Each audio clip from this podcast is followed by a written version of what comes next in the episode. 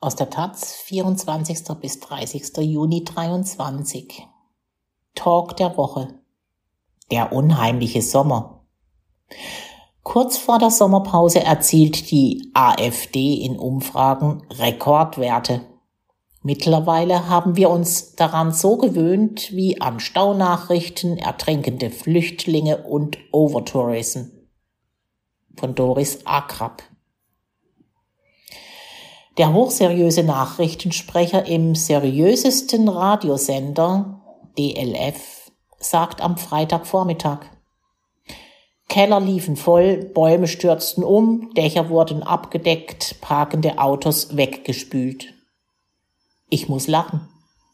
Die unaufgeregte Monotonie des Sprechers klingt in meinen Ohren wie die farblose Aufzählung in Verkehrsmeldungen. Dreieck Spreeau, Verengung auf eine Fahrbahn, Kreuz Dortmund-Unna, stockender Verkehr. A8 München Richtung Salzburg zwischen Raststätte Holzkirchen Süd und Weihern Gefahr wegen Gegenständen auf der Fahrbahn. Und etwas daran gefällt mir. Warum sollte er das im Brustton der Empörung aufzählen? Es würde an den Umständen nichts ändern. Das Unwetter ist Wetter geworden. Waldbrände, Wassernotstand, Tropenhitze und Starkregen gehören zu den Sommerferien wie der Stau auf der Autobahn und der Overtourism. In Europas Hotspots der touristischen Schwerindustrie wie Dubrovnik, Lissabon oder Venedig werden apokalyptische Wetter- und Staunachrichten noch von Armageddon News aus der Hochsaison begleitet. Dezibelregulierungen nach 22 Uhr, Alkohol, Pinkel- und Schlafverbote in Altstädten, Beschränkung von Zugängen. Der Sommer ist unheimlich geworden, auch politisch.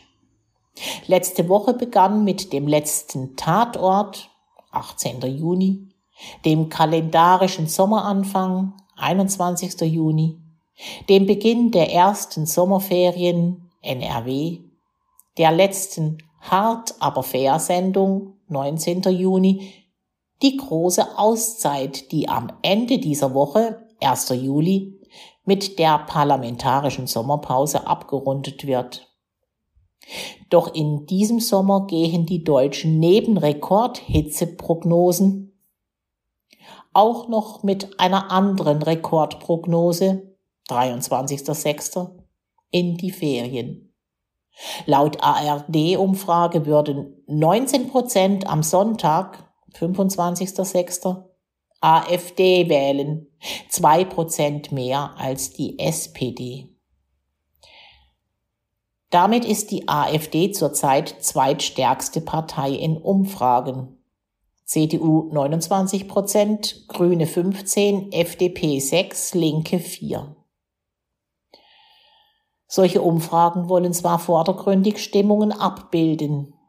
Ihr Effekt ist aber auch, dass sie Stimmung machen.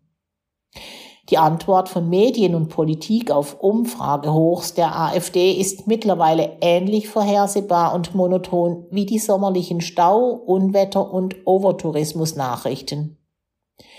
Die Opposition macht die Regierung verantwortlich. Kontakt zur Bevölkerung verloren. Wir können so nicht weitermachen. Deutschland im Regen stehen lassen. Die Medien berichten alarmierend über Schlägereien. Gerne Neukölln, weil bundesweit bekannt für fette Ausländerprobleme. Gern von Clans, weil sie krass nach undeutscher Unordnung klingt. Gern mit Zwiebeln und schön scharf formuliert. Massenschlägerei. Streit eskaliert. Großaufgebot der Polizei. Auf der anderen Seite empört sich vom Sydney Morning Herald bis zur Taz die ganze Welt darüber, dass die ganze Welt wegen fünf in einem U-Boot gestorbenen Reichen den Atem anhielt. Die Empörung glaubt, es sage sehr viel aus, dass nicht in gleichem Maße über sterbende Geflüchtete im Mittelmeer berichtet wird. Die Unterstellung, Geflüchteten werde weniger Empathie zuteil als Reichen. Ich halte das zumindest größtenteils für Bullshit. Zum einen spielte bei der Anteilnahme an diesem U-Boot-Desaster weniger Empathie als Voyeurismus eine Rolle. Zum anderen war es nun mal das erste private U-Boot, das auf dem Weg zur untergegangenen Titanic implodierte. Auch jeder Flugzeugabsturz kriegt eine große Aufmerksamkeit und auch die Kinder, die 2018 wegen starken Regens in einer Unterwasserhöhle eingeschlossen waren, bekamen sie. Nicht, weil wir so irre empathisch sind, sondern weil es seltene Vorfälle sind und natürlich auch, weil uns Unfälle und Katastrophen faszinieren.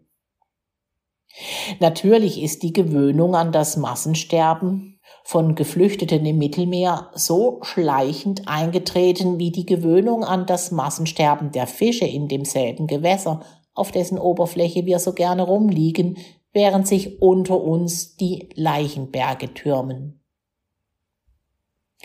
Sicher, die Schiffsunglücke im Mittelmeer samt der Todeszahlen kommen mittlerweile im gleichen Sound des Nachrichtensprechers daher, mit dem er Stau- und Unwetternachrichten verliest.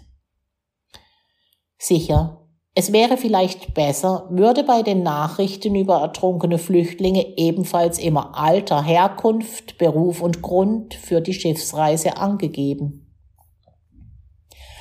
Das Ausmaß der Katastrophe würde dadurch vielleicht nachdenklicher machen und die Politik beeinflussen. Vielleicht. Würde der Nachrichtensprecher statt weggespülter Autos und unterspülter Keller auch den Ausfall der Kirsch-, Kartoffel-, Apfel-, Oliven- und Weinernte in Spanien, Italien, Frankreich, Kroatien, Slowenien und Deutschland vermelden, würde es ebenfalls deutlicher machen, dass die Katastrophe nicht zu Ende ist, nur weil der Regen aufgehört hat. Allein, ob das mehr Empathie erzeugen würde oder nicht, weiß ich nicht. Die entscheidendere Frage ist nur, ob sich die Politik davon beeindrucken lassen und ihre Klima-, Einwanderungs- und Verkehrspolitik ändern würde. Empathie ist sowieso keine verlässliche Kategorie. Erinnern wir uns an frühere Jahre, in denen nordeuropäische Touristen in der Mittagssitze an südeuropäischen Stränden brieten. Sie fanden die Einheimischen wunderlich, weil die sich tagsüber in ihren streng abgedunkelten Wohnungen aufhielten und ihre Naturschönheiten mieden. Viele auch meiner linken Bekannten fanden das damals null nachvollziehbar. Empathie hatten diese Linken offenkundig nicht. Jedenfalls nicht mit jenen Einheimischen, die keinen Schnee kannten, aber die Körnung des Sahara-Staubs schon seit Kindesbeinen in der Luft erkennen konnten.